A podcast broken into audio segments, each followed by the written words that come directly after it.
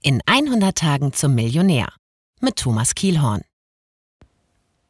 Herzlich willkommen zu In 100 Tagen zum Millionär. Heute habe ich keinen Gast eingeladen, sondern möchte so eine kleine Zwischenbilanz ziehen. Die Hälfte der Tage ist ja jetzt geschafft und ich wünschte, das könnte ich auch über die Million sagen. Die Wahrheit sieht ein kleines bisschen anders aus, aber bevor ich gleich näher darauf eingehe, möchte ich mich zunächst mal bei euch, den Hörerinnen und Hörern meines Podcasts, riesig bedanken. Als ich Anfang des Jahres die erste Folge hochgeladen habe, hätte ich niemals damit gerechnet, dass ich mal vierstellige Abrufzahlen haben würde. Wahrscheinlich hätte ich mir sonst nämlich noch ein bisschen mehr Mühe beim Ton gegeben. Als dann noch die Social Media App Clubhouse bei uns in Deutschland durch die Decke ging, dachte ich, ma, das war es jetzt mit meinem Podcast. Aber erstaunlicherweise ist das Gegenteil eingetreten. Dank Clubhouse habe ich nicht nur zahlreiche neue Follower bei Instagram bekommen, sondern offensichtlich auch viele Hörerinnen und Hörer für diesen Podcast. Mega. Einfach nur mega. In den ersten Folgen habe ich mal ein bisschen ausgelotet, welche Verdienstchancen ich hätte, wenn ich zum Beispiel eine Zweitkarriere als Modedesigner oder Rapper einschalten würde. Mit vernichtenden Vorurteilen. Offensichtlich muss ich also doch noch ein paar Jährchen in meinem Job als Promi-Reporter weiterarbeiten. Außer natürlich in den nächsten 55 Tagen schaffe ich es doch noch, irgendwie zum Millionär zu werden. Apropos, als ich mir den Titel für diesen Podcast ausgedacht hatte, bin ich eigentlich davon ausgegangen, dass es sich hierbei offensichtlich um eine Überspitzung handelt, so wie in 14 Tagen zum Waschbettbauch oder 10 Kilo weniger in fünf Tagen.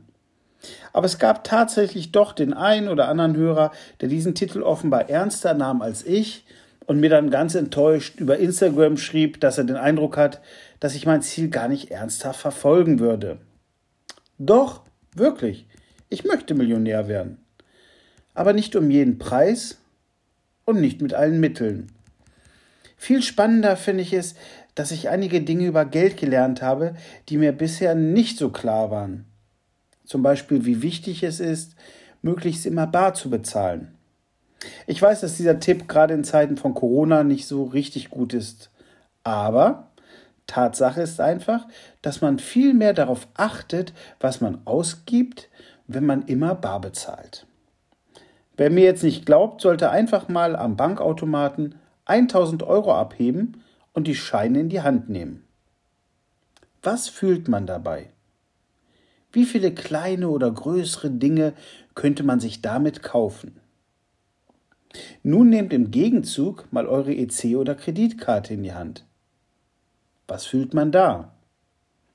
Ich möchte jetzt nicht zu viel spoilern, aber als ich diesen kleinen Test gemacht habe, war ich schon sehr über das Ergebnis erstaunt.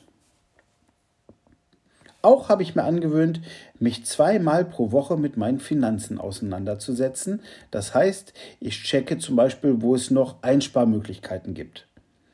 So habe ich jetzt nach über 20 Jahren endlich mal meine Homepage gekündigt. Äh, die habe ich nie wirklich gebraucht und hat mich im Gegenzug aber jährlich, ich glaube, 25 Euro gekostet. Auch den Vertrag mit meinem Fitnessstudio habe ich beendet. Wer weiß, ob ich nach dem fünften oder sechsten Lockdown doch mal wieder Lust auf Pumpen verspüre, aber dann kann ich mich ja wieder anmelden. Bis dahin spare ich mir die monatlichen Beiträge in Höhe von 50 Euro. Im Gegenzug habe ich zum Beispiel in ein Studiomikro investiert, damit der Klang dieses Podcasts wenigstens ein bisschen besser ist. Denn immerhin habe ich noch ein paar Folgen vor mir, bis die 100 Tage abgelaufen sind. Bis hierhin schon mal vielen Dank für eure Aufmerksamkeit und bis in einer Woche, wenn es wieder heißt, in 100 Tagen zum Millionär.